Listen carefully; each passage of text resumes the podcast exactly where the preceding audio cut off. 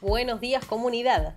Arrancando desde temprano con el pie izquierdo. Antes que nada, queremos que veas este video de la policía de Chubut entrenando para reprimir. Piquetero, piquetero, ten cuidado, ten cuidado, una noche muy oscura a tu villa entraré. Así amenazan las fuerzas del gobernador peronista Mariano Arcioni a los sectores populares.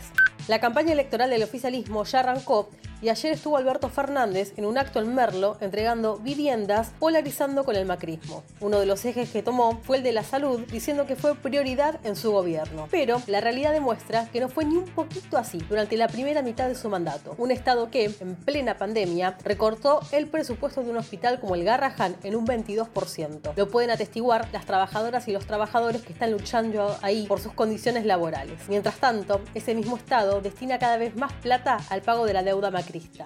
Del otro lado de la realidad, en Mendoza, se presentaron las candidaturas del Frente de Izquierda Unidad, una lista en la que están los trabajadores de las viñas y las bodegas, obreras de la fábrica recuperada La Terre, trabajadoras de la salud, de la educación, estudiantes y jóvenes precarizados. Ahí estuvo Nicolás del Caño para hacerles el aguante en este desafío que tienen en estos meses, surgir como tercera alternativa en una provincia donde de uno y otro lado de la grieta se garantizan los intereses de los capitalistas. Si no, fíjate en esta nota cómo salieron a votar a favor del fracking que destruye el medio ambiente. Uno de los temas más comentados del día fue la situación violenta que vivió el cantante Chano Charpentier, que está internado después de que lo baleara un policía. Te dejamos este artículo que reflexiona sobre las distintas formas de violencia que aparecen cuando hay un episodio relacionado con la salud mental.